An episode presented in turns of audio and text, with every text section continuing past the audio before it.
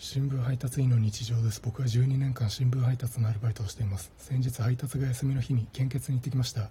献血ルームでは最初ドクターの問診がありそこで OK が出ると1回目の採血で済みそこで血液が OK だと2回目の本番の献血へ進めます。最初問診を担当していただいた男性ドクターがとても不愛想な方でした。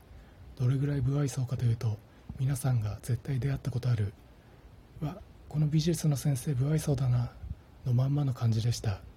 その男性ドクターの胸元にしていた名札の証明写真を見ると満面の笑みで笑っていました。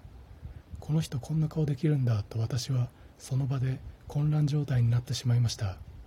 不愛想な顔と満面の笑みの顔どちらの顔が本当のドクターかその献血ルームでは七不思議の一つに数えられています。